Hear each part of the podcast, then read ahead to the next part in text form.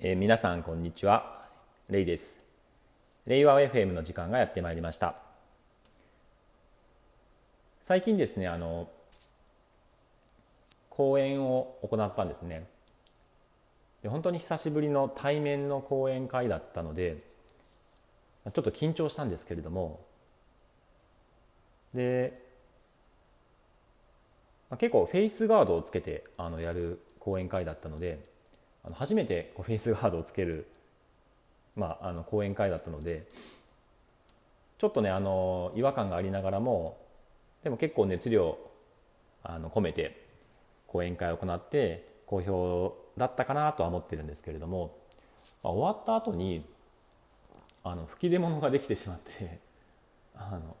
え今更って感じなんですけどもいやちょっと不節制かなと思いつつもしかしたらあの講演会で結構久しぶりの対面の講演なので緊張したのかなとか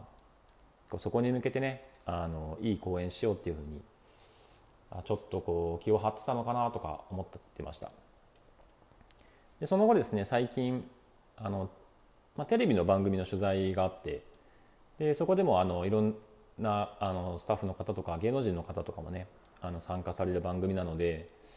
まあ、フェイスガードも同じようにあのつける機会があったんですね。であフェイスガードね2回目だと思って知ってるぞっていう感じでねあのつけようとしたんですけどもそしたらですね片岡さんあのフェイスガード逆向きですよって言われたんですよね。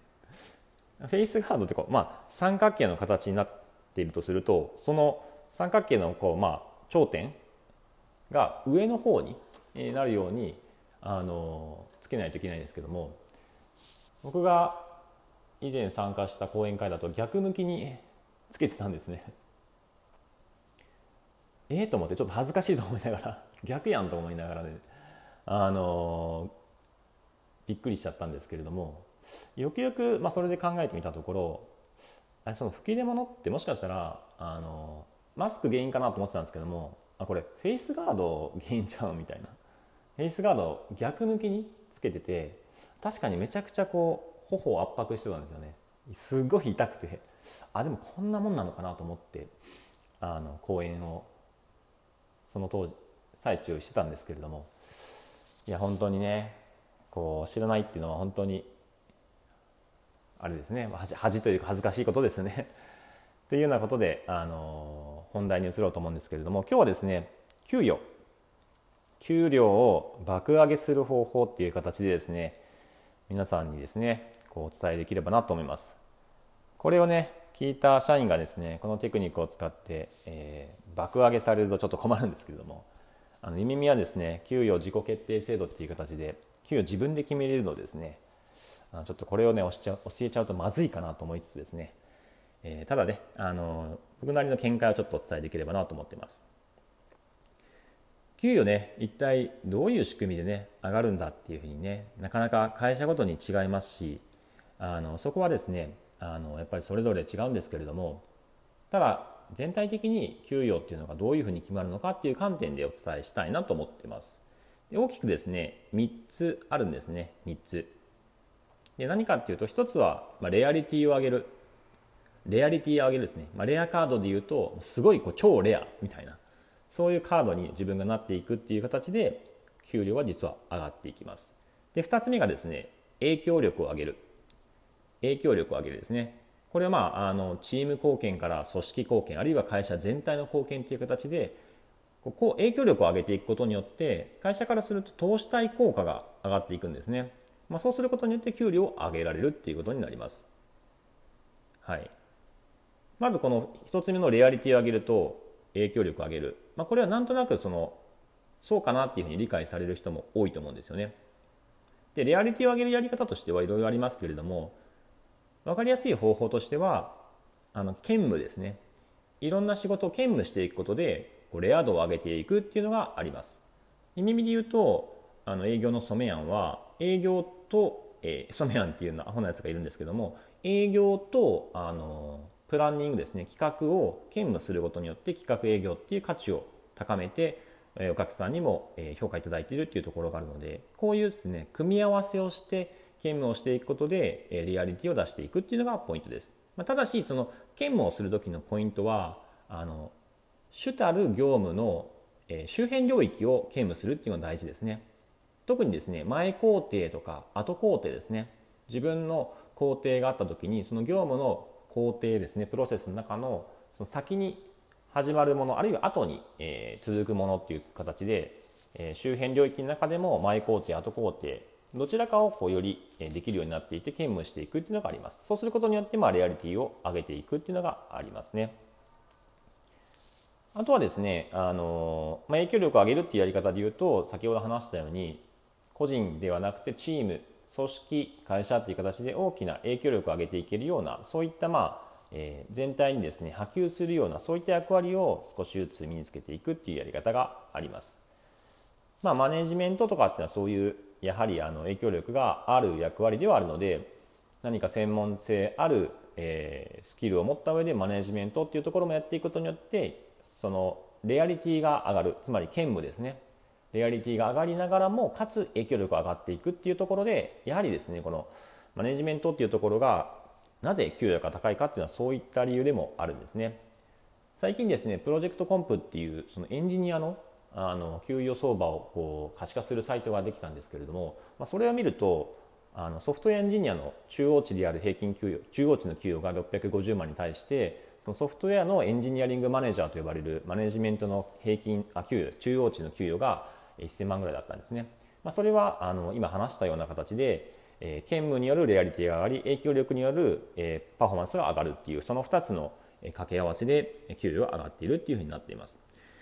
でですね、あの一般的に自分の給与がですね例えば例えばですけども500万だとした場合にいや一体900万とかそういう金額に上げるのってどうすればいいのかなっていうふうにね思思うと思うんですよねこのままの、えー、自分だとそこまで到達できないなみたいなでですねここでですねお伝えしたいのが実はですね、まあ、世の中にあまり一般的に言われてないんですけども僕がいろんな給与の相場感を見てる中で感じるのがある法則があるんですね。いやある法則があるんですよ本当に。でこれ何の法則かっていうと20%の法則っていうのがあるんですね。20%の法則。これはですねあの2つ意味があるんですけども1つはまあいわゆるパレートの法則って呼ばれるような形で、まあ、2割の人が8割のその成果を上げるとかっていう28の法則っていうところがあるんですけどもそれ以外にもう1つ給与における20%の法則っていうのがあるんですよ。知りたいですよね。これ何かっていうと給与の上がり方っていうところはあのいわゆるこうえー、線形的にこう上がっていったりなだなだらかに上がるんじゃなくて一気にですね階段を上るようにこう上がっていくんですね。その上がり方が、えー、20%の法則になっています。例えば、えー、500万の給料の人がこうレアリティが上がって1段上の人材になる。つまり、えー、イメージで言うと、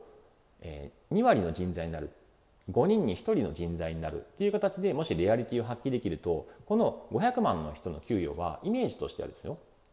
えー、1.2倍ですね。20%増しの1.2倍になるんですね。つまり500万の給与の人は600万に上がるんですね。そう。つまり500万の給与みんな横並びだった時にそのうち5人のうち1人がですねの人材になるという形でレアリティを上げることによって600万ですね。1.2倍することによって600万になるんですね。でさらにそのまた2割の人材になる。5人に1人の人材になれば次は600万 ×1.2 なので720という形でレアリティがですね2割の人材レベルで希少度が上がることによって1.2倍給与も20%増しになるっていうのが僕なりのあの相場感の理解なんですね。なのでですね例えば500万の人がですね900万になろうとすると 1.2×1.2×1.2 でおよそ900万になるんですね。つまり3段階、3段階リアリティを上げることによって900万になるんですよ。で、そういった意味ではですね、その先ほど話したように、兼務、兼務、兼務をやったり、圧倒的な影響力を作っていくっていう形でリアリティを上げていく、あるいは影響力を上げていくっていうやり方があります。もちろんですね、その圧倒的なパフォーマンスを出せる専門性がある人、例えばですね、えー、5×5×5 5人に1人あ5分の 1×5 分の 1×5 分の1でもいいんですけども125分の1、まあ、0.8%約1%ですね、まあ、125人のうち1人みたいな。そういうレベルでパフォーマンスが高い人、まあ、もちろんいますね。人のものすごいパフォーマンスが高い人っていうところがあればその一つの専門性の分野に関しても、まあ、シニアクラスっていう形で500万を平均とすると900万ぐらいのパフォーマンスをやっぱり出す人シニアレベルっていうところはやっぱりあります。つまり、えー、そういった形でもう一点突破でその専門性を磨いていくっていう形で100人に1人の人材になれば3段階上がるんですけれどもなかなか難しい。自分はせいぜい1段階だな。5人に1人まではいけるけれどもそれ以上は無理だなっていうふうになると先ほど話したように兼務ですね。いろんな形で組み合わせによってレアリティを上げたりあるいは、え影響力を上げていくっていう形で少し一段上の、え組織とか会社に与えるようなそういった役割を、まあえ、チョイスしていくっていうところが重要になっていくんですね。どうでしょうかね。まあ普通に考えるとねいや500から900ってえー、1.8倍かみたいな形で思ってしまうと思うんですよね。どうやったら出せるんだっていう形ですね。そこのねあの原理っていうところはやっぱりその会社における給与の決まり方っていうのは原則的にはやっぱり投資対効果とかあるいはもうその、えー、投資対効果たとえ合わなくてもその希少的な価値ですよねレアリティが希少でもうそれがないと会社が成り立たない場合はもう本当にいくらでも出さないといけないんですよね。そういった部分から実は給料っていうのは本質的に決まっているっていうところがあるので、えー、こういった形でですね給与がですね1.2倍でどんどんリアリティが上がることによって上がっていくみたいなそういう考えを持ってですね自分の価値をね高めていくっていうふうに考えてもらえればなと思ってます。最後にですねあの3番目給料を上げる方法の3番目なんですけどもこれはですね実はですねちょっとテクニカルなんですけども主張するですね。給料を上げてほしいっていう形で主張する。え？って。モンスター社員かよみたいな感じでね。クレーム出すのかよって話なんですけども実はですねあのそう言うとですねいや海外のね人はそう言って主張するって通るんだろうっていうふうに言う方もいるんですけども逆なんですね逆。あの海外の場合は特にもうあのジョブ型であのポジションによって給料がもう決まっているんですね。ソフトウェアのエンジニアリングマネージャーであればこれこれ。でそこでそのポジションに入社するとまあそのポジション変わらない限り給料が変わらないっていうふうになっているんですよね。で日本はどうですか？むしろ逆ですよね。柔軟にいろんな役割をやる中で給与っていうところの決まり方が結構曖昧なのでそういう中で言うとあのある意味主張することによってあの給料を変えられるっていうのがあるんですよ。まあ、海外アメリカとかだとね主張してもそのポジション変わらないと給料上がらないですから逆に言うと日本は主張すれば上がる余地があるんですね。まあ、特にですよもちろんあれですよその本人のリアリティがあって希少価値があったり影響力があってパフォーマンスを出してないとダメですけれどもそういった部分を考えると単にですね給与の査定のタイミングで上げてほしいっていうのではなくてですねポイントとしては事前にやっぱりこう下調べをして自分なりのこう給与相場っていうところをやっぱりいろんなところから知っておいてでそこにこう合わせて、まあ、テクニックなんですけども小出しにしてやっぱりアピールしていくところが大事ですね。これはですねやっぱり自分のこう価値っていうところの希少性であったり与えている影響力そういったものをですね小出しにしながら成果をやっぱり、ま、上司でもいいですし周りの周辺の人にもやっぱりアピールしていくっていうところをやっぱりやっていってそういったまあ印象付けをすることによっていよいよま査定であったりとかそういう給料を決めるタイミングでまあえ、しっかりと主張する。そうすることによってやっぱ上げられる可能性っていうのは正直高まると思います。これはですね多分日本の会社だとそういうの無理だ無理だよっていうふうに思われるかもしれないですけどもやっぱりこの会社としてはその人がいなくなることによる損失っていうところを考えるとやっぱりいてもらった方がいいっていうのはやっぱりしばしば多いことなのでそういった部分はですねあのなんだろうもし主張して取らなかったらどうしよう自分の価値否定されたらどうしようみたいな形で不安に思うかもしれないんですけれどもあの、まあ、ちょっとゲーム感覚でやってみるのもいいのかなと思ってます。はい、ということでですね、まあ、給料爆上げする法則ではないですけれどもあのレアリティを上げる影響力を上げるそして最後に主張するこの3つがポイントそして給料の上がり方っていうところは実はですね線形的にこうなだらかに上がるのではなくて20%の法則っていう形で一気に階段を駆け上るようにですね上がっていくものなんだっていうふうにですね、えー、理解してもらえればなと思っております。はい、ではまた次回よろしくお願いします。